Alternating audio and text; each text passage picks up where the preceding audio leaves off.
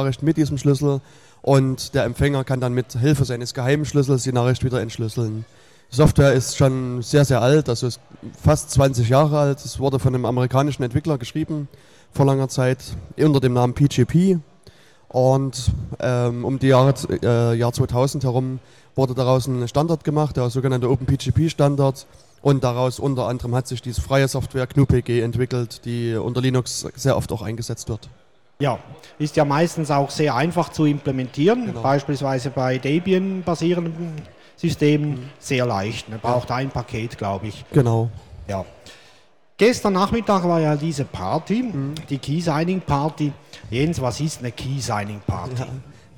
Ähm, ich hatte ja vorhin schon gesagt, dass ein Schlüssel grundsätzlich aus einem privaten, öffentlichen Schlüssel besteht. Und ähm, in der Regel kann man so ein Schlüsselpaar erstellen mit dem beliebigen Namen. Also ich kann unter deinem Namen, Roman, meinen Schlüssel erstellen, unter meinem Namen oder einem beliebig anderen Schlüssel. Ähm, das ist halt ein, quasi ein Problem, dass ich mich für eine beliebige Person ausgeben kann und auch geschützte Nachrichten von anderen empfangen kann. Daher ist das der Zweck einer Key-Signing-Party, sich zu treffen, sich mittels Ausweispapieren äh, auszuweisen, zu kontrollieren, ob der Schlüssel, den jemand erstellt hat, wirklich auch mit der Person zusammen verbunden werden kann. Und ja, man vergleicht äh, die Ausweisdaten mit Schlüsseldaten und gibt dann elektronisch durch eine Signatur zu verstehen, dass man das äh, geprüft hat und dass man auch das für richtig befunden hat.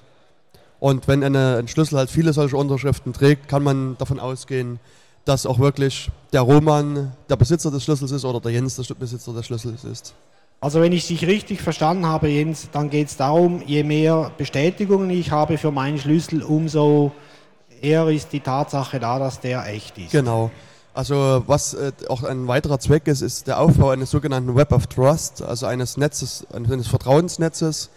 Das heißt, wenn ich sehr, sehr viele Schlüssel habe und will mit, mit, einer unbekannten Person äh, E-Mails austauschen, dann kann ich halt schauen, was hat er für einen Schlüssel und welche von den Leuten, denen ich vertraue, vertrauen vielleicht auch der anderen Person und kann sozusagen über eine indirekte Vertrauensbildung auch sicher sein, dass der Schlüssel dann der dritten Person gehört.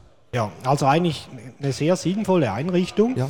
Darf ich davon ausgehen, dass man das auch außerhalb der Linux-Tage macht, solche Key-Signings-Partys? Ja, auf jeden Fall. Also so Key-Signing-Partys sind grundsätzlich sehr wichtig. Man wird die bei sehr, sehr vielen äh, großen Veranstaltungen antreffen. Es gibt Linux-User-Groups, die das in regelmäßigen Abständen auch sozusagen im, im kleinen Kreis veranstalten. Und ich persönlich ähm, nutze es auch viel, wenn ich jetzt herumreise, in fremden Städten bin, um mich da auch mit Leuten zu treffen, also so, so ein quasi ein privates Key-Signing zu machen. Hat natürlich auch den netten Nebeneffekt, man trifft sehr viele nette, interessante Leute und es ergeben sich auch viele nette, interessante Gespräche durch solche Key-Signing-Partys. Ja.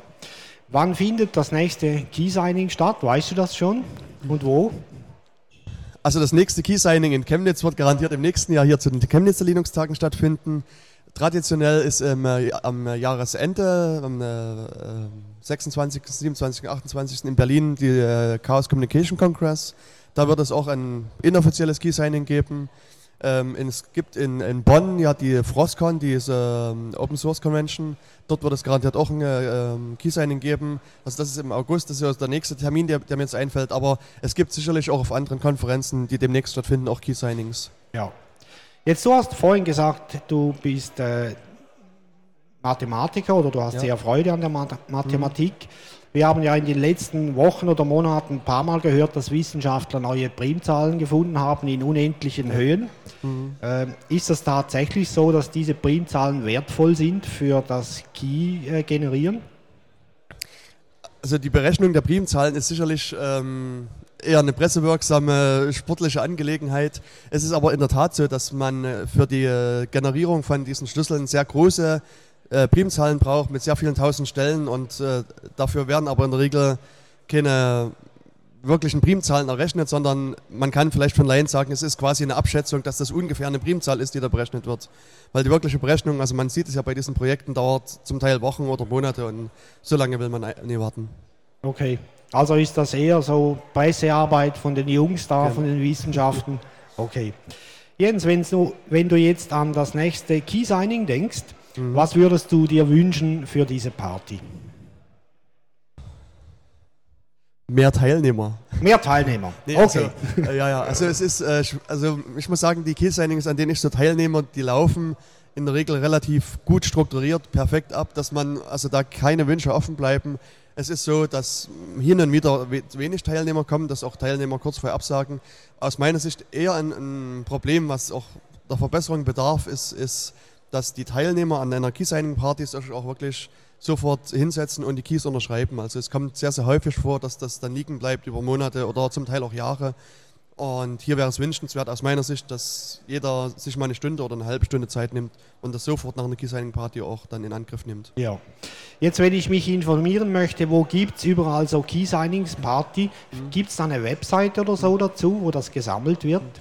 Es gibt leider keine zentrale Webseite, wo das gesammelt wird. Es gibt einen Versuch, der nennt sich biglumber.com, also big und L-U-M-B-E-R.com. Das ist eine Seite, wo äh, sich man sich selber eintragen kann und sagen kann, ich bin, bin im Besitz eines äh, PGP-Schlüssels, ich wohne meinetwegen in Chemnitz oder in Jena oder in einer anderen Stadt und auf der Basis kann man sich treffen und auf dieser Seite werden auch Key-Signings veröffentlicht. Allerdings findet das dort sehr, sehr sporadisch statt, dass man sich nicht wirklich darauf verlassen kann, dass nie noch viel, viel mehr Key-Signings stattfinden. Aus meiner Sicht eine bessere Variante ist es, wenn man weiß, man fährt jetzt zu einer nächsten Konferenz, dass man auf den Webseiten der Konferenz nachschaut. In der Regel sind, werden dann dort Key-Signings mit veröffentlicht und da kommt man viel schneller auch zum Ziel. Okay. Jens, vielen Dank, dass du da warst. Ich wünsche dir viele Teilnehmer für, das nächste, für die nächste Key-Signing-Party.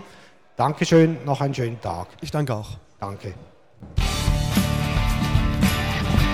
Radio Talks, the German Linux Radio.